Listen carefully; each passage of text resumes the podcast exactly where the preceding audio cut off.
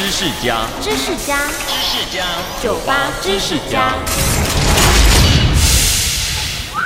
现代军用钢盔起源于第一次世界大战，而且灵感是来自炒菜的锅子。一次大战期间，德军在某天突然向法军一个阵地发动猛烈的攻击，顿时法军阵地烟雾弥漫。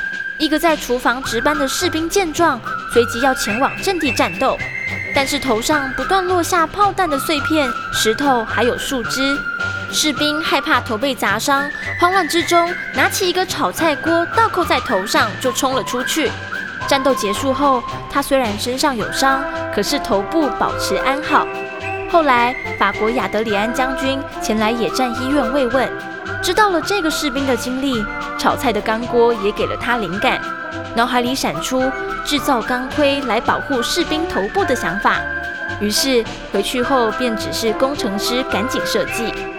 就这样，现代军用钢盔的始祖亚德里安钢盔诞生了。到现在，钢盔也已成为各国军队的标准配备。随着科技的进步，钢盔的材料与功能更是飞速提升。不同的军种还有各自特殊的设计呢。收听酒吧知识家，让你知识多增加。